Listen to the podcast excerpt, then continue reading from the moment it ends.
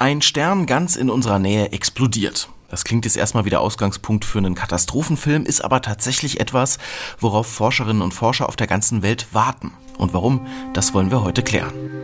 Spektrum der Wissenschaft, der Podcast von Detektor FM.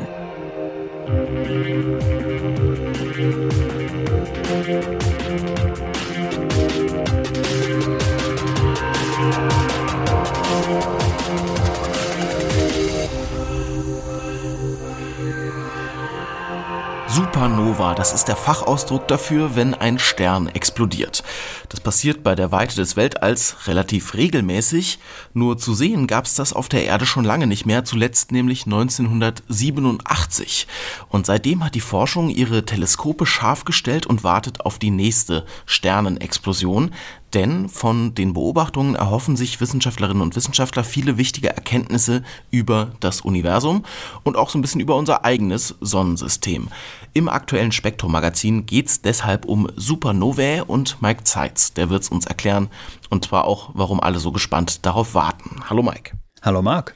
Mike, eine Supernova gab es zuletzt, ich habe es gerade gesagt, 1987 zu sehen. Was ist denn damals passiert? Wie war das? Damals, äh, also 1987, da ist ein Stern in der großen Magellanischen Wolke explodiert. Also die große Magellanische Wolke, das ist eine Galaxie in der Umgebung der Milchstraße. Die können wir von Europa aus nicht sehen, sondern nur von der Südhalbkugel.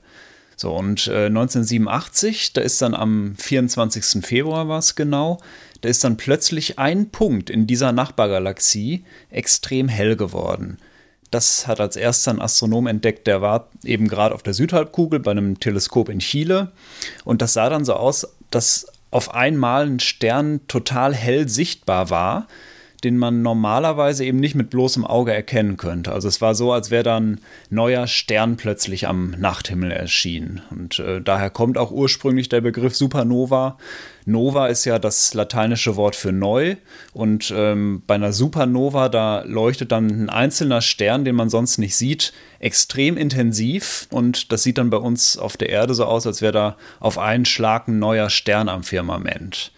So, und ähm, ja, das ist dann eben 1987 passiert, aber das passiert in so einer relativen Nähe, also jetzt in der Nachbargalaxie von der Milchstraße, nicht jeden Tag, sondern eher so alle paar Jahrhunderte.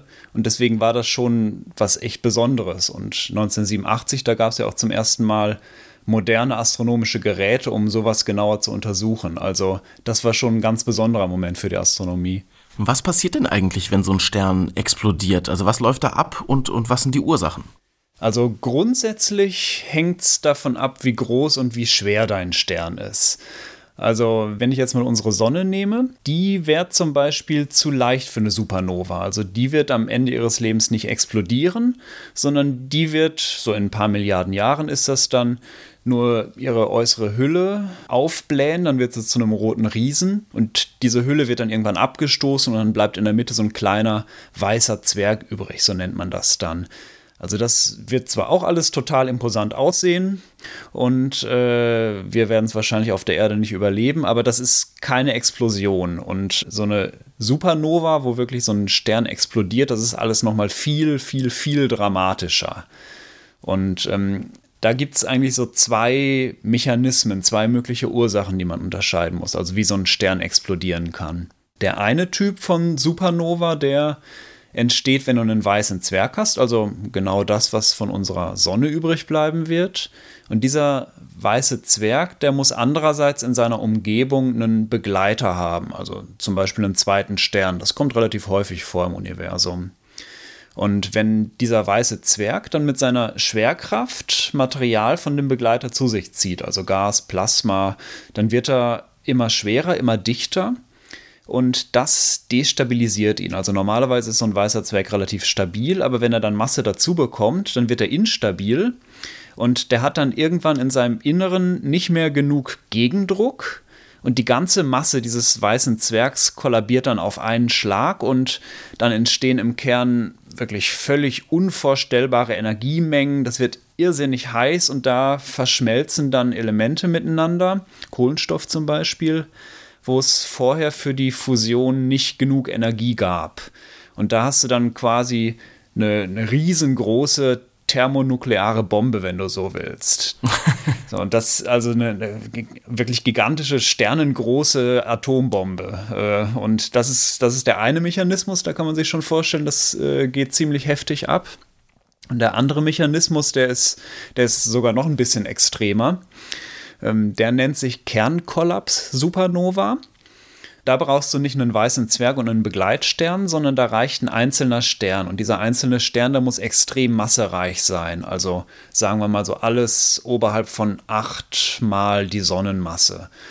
Und das ist dann so viel Masse, dass am Ende des Lebens von diesem Riesenstern wird der Kern dann einfach immer dichter ähm, weil im Innern gibt es dann eben keine Fusion mehr und es wird einfach immer mehr zusammengepresst durch die Gravitation, weil da kein Druck mehr dem entgegenstehen kann. Und das wird so dicht, dass äh, Protonen und Elektronen aus den Atomen, die werden dann ineinander gequetscht und zu Neutronen verwandelt. Also der ganze Kern des Sterns hat dann quasi die Dichte eines Atomkerns. Also es ist ein unglaublich kompaktes Objekt. Und du hast ja aber immer noch die äußeren Schichten von dem Stern. Und äh, also so, so die, die helle Hülle, das Plasma. Und das stürzt dann über Tausende, zigtausende Kilometer völlig ohne Widerstand nach innen. Also diese, diese Unmengen an Gas, die werden immer schneller und schneller. Und dann stoßen sie auf dieses extrem harte Zentrum, was ja so dicht ist wie ein Atomkern. Und bei diesem Aufprall, da prallt unglaublich viel Materie, die da reingestürzt ist, dann auf einen Schlag zurück nach außen. Und das zerfetzt dann den ganzen Stern. Also das ist ein nochmal viel dramatischeres Szenario. Das kann ich gar nicht so dramatisch beschreiben, wie es tatsächlich ist. Es ist wirklich, wirklich extrem. Und das sind jetzt so die beiden zwei groben Szenarien. Also da kann man dann noch in Feinheiten bei den ganzen Abläufen unterscheiden, welche Hülle wann wieder jetzt reinstürzt. Aber das ist jetzt so, so grob gesagt jedenfalls so oder so völlig jenseits jeder Vorstellungskraft. Also da werden Unmengen an Energie bei einer Supernova äh, wirklich in Sekundenbruchteilen freigesetzt. Also da ist so ein Stern dann auf einen Schlag, also wirklich auf einen Schlag innerhalb von Sekunden, milliardenfach leuchtkräftiger, als das vorher war. Der wird dann wirklich heller als, als oft sogar die ganzen anderen Sterne seiner Galaxie zusammen. Also das ist, es ist einfach brutal. Einfach brutal. Ich hätte es auch mal leinhaft ausgedrückt, das macht da richtig fett Bumm einmal, ja? Aber richtig fett. Da macht es einmal richtig fett Bumm. So, und ist das gefährlich für uns? Weil es klingt erstmal ziemlich bedrohlich, was du gerade äh, beschreibst. Und du hast ja schon gesagt, unserer Sonne wird das nicht passieren, aber ja womöglich irgendwelchen Sternen in der Nähe von uns. Was ist denn dann? Also, Kann das gefährlich werden? Ja, du solltest schon ein bisschen Abstand halten. Das, das wäre auf jeden Fall gut, weil im, im unmittelbaren Umfeld, da bleibt da wirklich nichts mehr übrig. Also da wird alles sofort vernichtet. Aber ähm, ich sage jetzt mal, das unmittelbare Umfeld, das sind jetzt vielleicht so ein paar Lichtjahre maximal. Und äh, in Wirklichkeit sind ja die Distanzen in der Milchstraße auch riesengroß. Und solche Supernovae, die sind dann immer wirklich sehr, sehr weit entfernt. Also die nächsten Sterne zu uns sind zwar ein paar Lichtjahre entfernt, aber da besteht jetzt kein Risiko. Und das wird irgendwo ein paar hundert oder eher ein paar tausend Lichtjahre weit weg entfernt stattfinden, wenn sowas mal passiert. Und äh, ja, für irgendwelche schädlichen Auswirkungen müsste es schon so ein paar Dutzend Lichtjahre maximal entfernt sein, aber da gibt es jetzt keine bekannten Kandidaten. Das ist so ein, so ein bisschen, ja, einfach Strahlungsphysik. Also die Strahlung wird in alle Richtungen gleichmäßig abgegeben. Du hast ja nicht so einen Laserstrahl, der einfach in eine Richtung geschossen wird, sondern das ist quasi so eine Kugelschale, die sich ausdehnt und das verdünnt sich dann mit dem Abstand sehr schnell. Und wenn dann äh, was davon noch hier auf der Erde ankommt, also das Licht, die Strahlung, das ist auf jeden Fall nicht intensiver jetzt als das Licht vom, von der Venus beispielsweise oder vom Mond. Also man kann das bestimmt hübsch ansehen und äh, das, das ist dann ein schöner heller Stern, aber das ist jetzt nicht gefährlicher als jetzt das, das Licht von der Venus beispielsweise. Also da können wir uns völlig ohne Angst auf die nächste solche Explosion freuen. Ja, das erklärt auch, warum Forscherinnen und Forscher eben nicht mit Sorge darauf warten, sondern mit Interesse. Warum sind denn Supernovae für die Forschung so interessant? Die haben einfach für die Entwicklung des Universums eine Riesenbedeutung. Also allein schon, weil mit so einer Supernova, das ist ja eine gigantische Explosion, da werden alle möglichen schweren Elemente, die zuerst nur in diesem Stern konzentriert waren, die werden da ins All geschleudert. Also wir haben ja vom Urknall selbst ursprünglich im Universum nur Wasserstoff und Helium. Also alle schweren Elemente bis hin zum Eisen, die entstehen ja erst in Sternen. Und die kommen dann nur durch so eine Explosion in den interstellaren Raum und werden dann dadurch quasi zum Baumaterial für neue Sterne, für neue Planeten. Und dafür braucht es dann so eine Supernova. Und ähm, bei der Supernova selbst, bei der Explosion, die ist ja auch nochmal enorm energiereich, da entstehen dann noch die ganzen schwereren Elemente als Eisen. Also ne, Gold, Uran und all der schwere Kram. Das heißt, äh, wenn wir so eine Supernova besser verstehen, dann verstehen wir überhaupt erst, wie ist das ganze Zeug ins Universum gekommen, aus dem wir jetzt bestehen. Also das ganze Material, aus dem sich dann der Kosmos, die Planeten, die anderen Sterne entwickelt haben. So, das ist das eine Argument, so ein bisschen die Ursprünge der Elemente und auch der Entwicklung des Universums zu verstehen. Mhm. Und dann gibt es noch den anderen Aspekt, das ist so ein, so ein bisschen so diese teilchenphysikalische Sicht, weil bei diesen irrsinnig energiereichen Vorgängen, da entstehen ja auch alle möglichen Elementarteilchen in, wirklich unglaublichen Mengen. Und äh, wenn wir das schaffen, das genauer zu untersuchen, dann, dann können wir viel über die Teilchen und die Wechselwirkungen lernen, wo Teilchenbeschleuniger auf der Erde, wo so unsere Laborexperimente einfach überhaupt nicht im Ansatz vergleichbare Bedingungen erzeugen könnten. Also Supernovae sind auch einfach ein perfektes Labor für wirklich für die extremsten Vorgänge des Universums, die physikalisch hier auf der Erde völlig unmöglich wären. Das heißt, äh, ja, aus zweierlei Hinsicht. Einmal als Ursprung der Elemente im Universum und einmal wirklich als, als Teilchenphysiklabor sind Supernovae einfach total interessant. Und wann sowas das nächste Mal passiert, das ist aber völlig unklar, schreibt ihr im Spektrum-Magazin. Gibt es denn wenigstens irgendwie Kandidaten, wo man sagt, da könnte es bald soweit sein? Ja, also ähm, eigentlich sehen wir auf der Erde auch, auch ständig Supernovae. Das sind sogar schon ein paar am Tag, aber das hat jetzt einen relativ großen Haken. Das sind nämlich extrem weit entfernte Galaxien, wo wir das im Moment so in so hoher Frequenz sehen. Das heißt, da sieht man dann in irgendwelchen Superteleskopen nur so zufällig kleine Punkte in irgendwelchen Galaxien am anderen Ende des Universums aufleuchten. Also das ist alles extrem weit weg. Und äh, wenn du jetzt fragst, wann passiert es das nächste Mal, dann äh, ja, kann man natürlich so ein bisschen Statistik machen, wenn man sich all diese fernen Galaxien anguckt, wo das passiert und das so ein bisschen runterrechnet auf unsere Milchstraße, wie oft passiert es dann bei uns, dann kann man so statistisch sagen, in unserer Milchstraße, in unserer unmittelbaren Nachbarschaft, da sollte es so ein paar Mal pro Jahrhundert vielleicht eine Supernova geben. Also 1987, äh, das war ja streng genommen nur eine Nachbargalaxie. Und wenn du jetzt fragst, wann war die letzte in der Milchstraße, dann war das wirklich erst im 17. Jahrhundert. Also ich habe mal auf Wikipedia geguckt, da gibt es eine Liste von allen möglichen Supernovae, die man so beobachtet hat. Und die letzte war da 1600 schieß mich tot und dann gab es 1500 irgendwas nochmal eine. Also das ist echt ewig her. Mhm. Und äh, das jetzt so lang nichts zu sehen war, das ist, äh, das ist einfach irgendwie, irgendwie ein Pech, kann man sagen.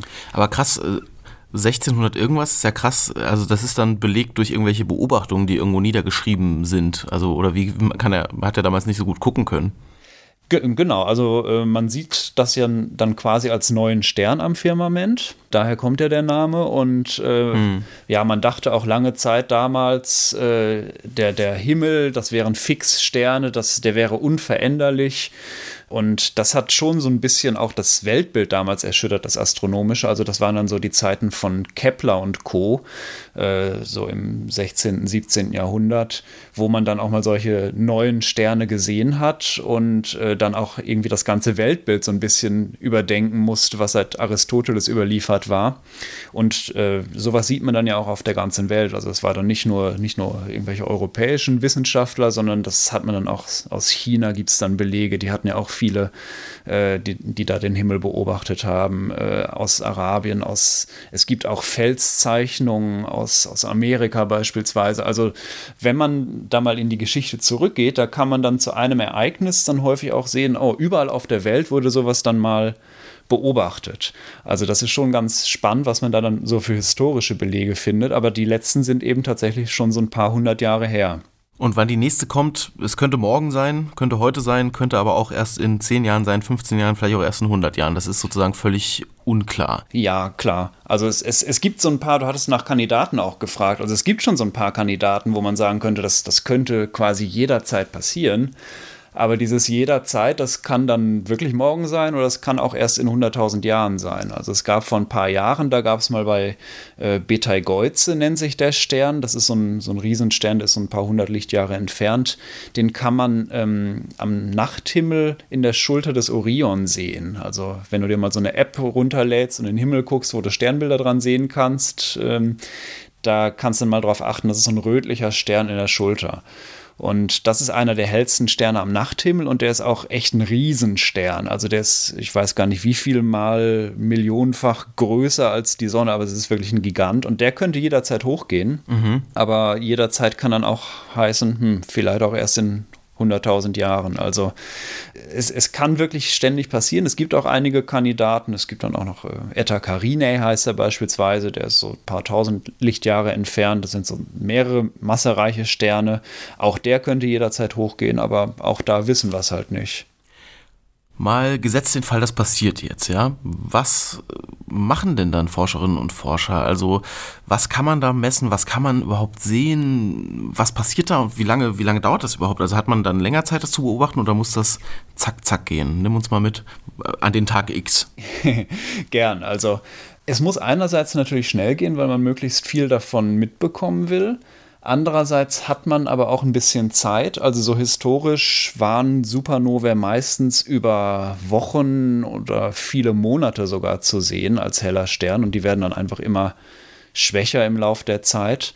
Aber man will natürlich den nicht erst sehen, wenn er hell genug ist am Himmel und dann erst so langsam beobachten, sondern man will natürlich nach Möglichkeit schon ganz am Anfang, kurz bevor er explodiert, schon drauf gucken und quasi die gesamte Explosion mitkriegen, weil am Anfang ist natürlich die spannendste Phase, in der am meisten passiert.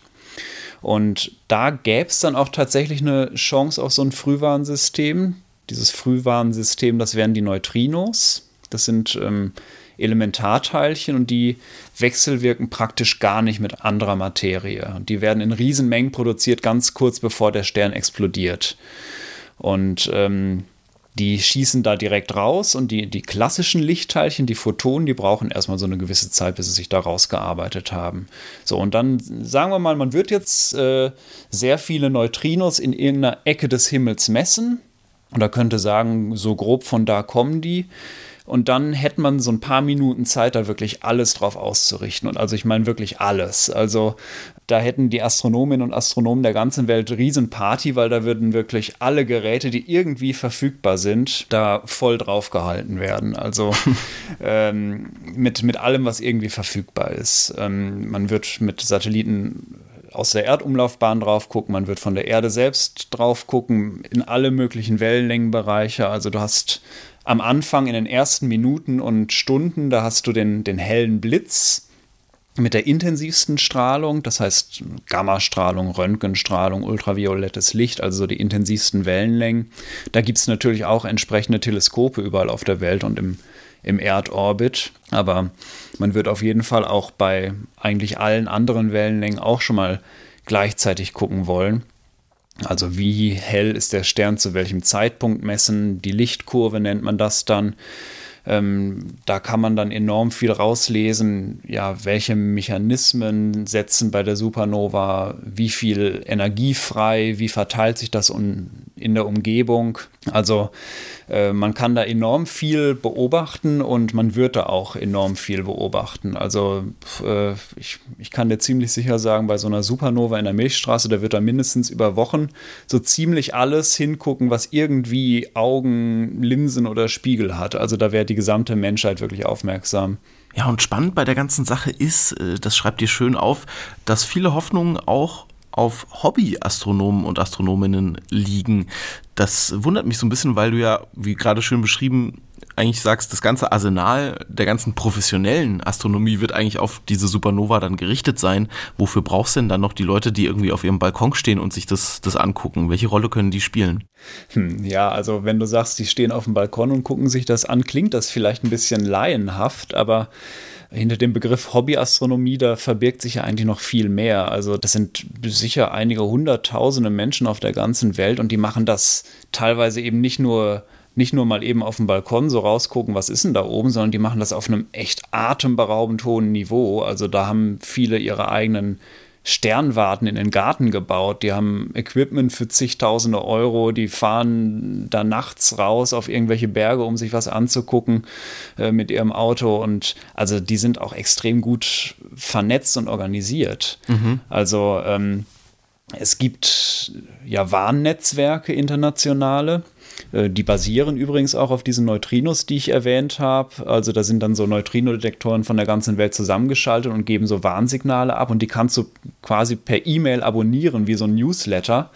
Und wenn so ein, so ein Hobbyastronom oder eine Hobbyastronomin, die da engagiert ist, nachts so eine Benachrichtigung kriegt von diesem Warnnetzwerk, dann äh, kannst du sicher sein, die springen sofort aus dem Bett, die stehen nach ein paar Minuten im Schlafanzug mit ihren Kameras und mit ihren Teleskopen auf irgendeiner Wiese und machen ihre Bilder. Also die Hobbyastronomie, die ist eigentlich schon enorm mächtig bei der Beobachtung. Und ähm, es kann sogar von Vorteil sein, dass du eben gerade kein High-End-Teleskop hast, so gerade in den Anfangsphasen, weil ähm, eine Supernova, die ist so extrem hell, da sind bei normalen Teleskopen die Detektoren gar nicht mehr drauf ausgelegt. Also so ein normales Superteleskop auf irgendeinem Berg in Chile, das guckt ja eigentlich auf die ganz besonders leuchtschwachen Objekte. Also irgendwie eine, eine, Galaxie, die ewig weit weg ist, die du eh mit bloßem Auge nicht sehen würdest, wo du ewig belichten musst, um was zu erkennen.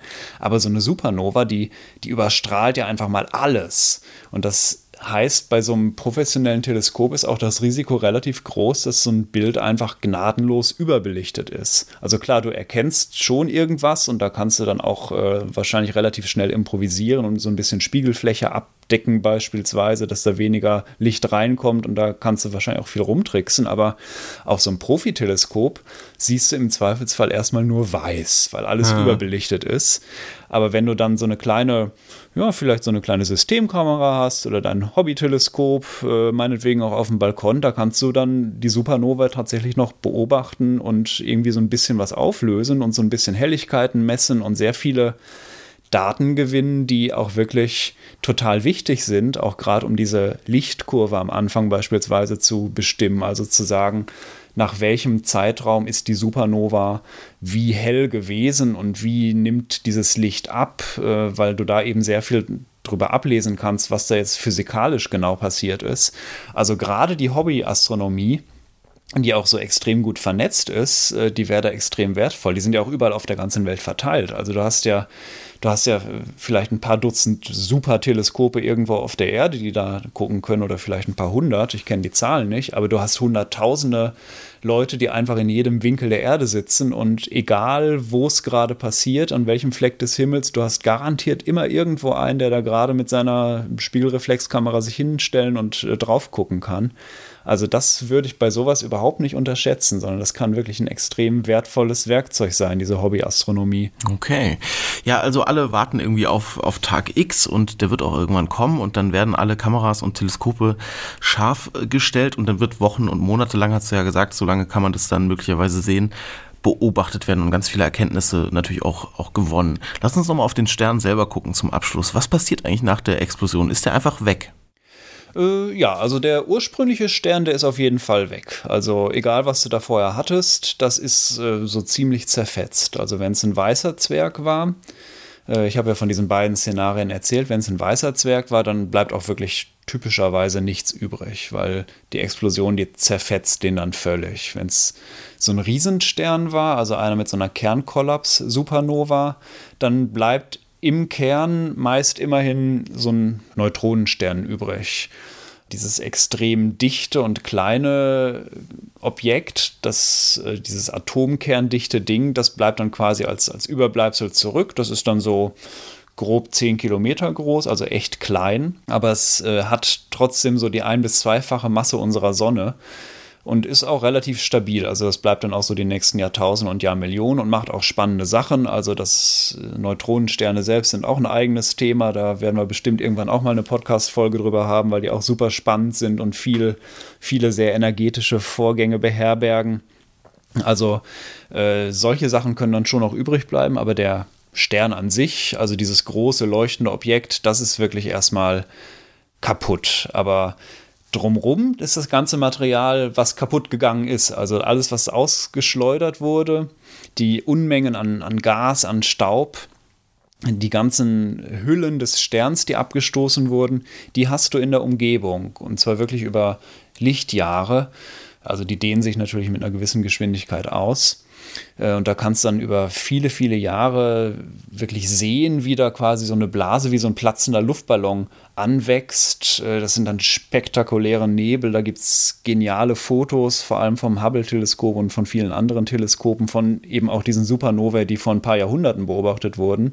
Also da weiß man dann von irgendwelchen ja, Aufzeichnungen 1500, 1600 irgendwas oder auch 1000 irgendwas gab es dann eine Supernova und da kann man dann gucken im Weltall und sieht da dann was und äh, sieht da so einen leuchtenden Nebel, so eine leuchtende, wie so eine platzende Wasserbombe und kann dann zurückrechnen, okay, das war dann vielleicht wirklich dieses Objekt, was die Leute damals gesehen haben. Also du siehst es über eine richtig lange Zeit dann noch, wieder alles in der Umgebung leuchtet und, äh, und auch noch von der restlichen Energie beleuchtet wird von den Photonen, die da über Jahre hin und her äh, Ping-Pong spielen quasi in den Nebeln.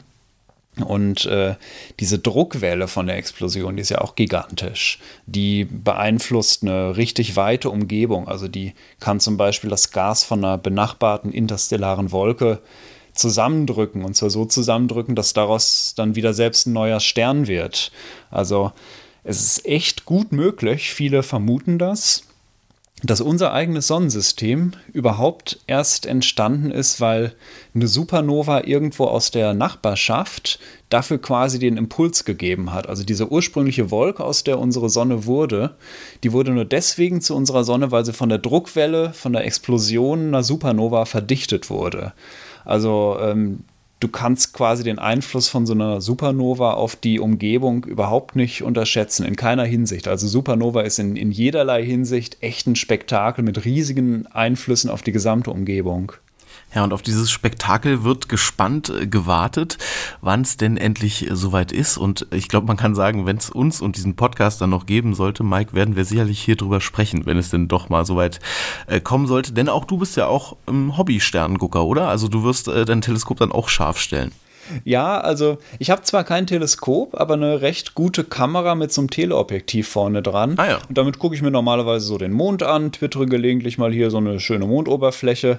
Aber äh, ja, du kannst dir sicher sein, wenn es mal eine Supernova gibt, die wir hier beobachten können von der Erde aus, da würde ich dann garantiert draufhalten und äh, da käme ich dann auch bestimmt ein paar Wochen lang ziemlich übernächtigt ins Büro, weil ich da äh, wahrscheinlich jede Nacht drauf verwenden würde, da möglichst viele coole Bilder von zu machen. Weil ich meine, wenn wir das Glück haben, das irgendwann mal zu sehen, dann äh, sind wir echt eine glückliche Generation, weil das siehst du nur einmal im Leben sowas und äh, da brauchst du selbst dann noch extrem viel Glück, um, um gerade da dein Leben zu verleben, wenn sowas mal passiert. Also ich drücke die Daumen, dass es klappt. Äh, ja, die Chancen stehen, ich würde mal auf mein Leben hochrechnen, 50-50, dass ich in meiner und wir alle in unserer Lebenszeit nochmal sowas sehen. Ich drücke die Daumen mit, Mike. Vielen Dank dir fürs Erklären. Gern. Und auch euch danke fürs Zuhören, nämlich das war der Spektrum-Podcast für diese Woche Thema Supernovae. Nächste Woche gibt es eine neue Episode. Mein Name ist Marc Zimmer und ich sage Tschüss und macht's gut. Spektrum der Wissenschaft, der Podcast von Detektor FM.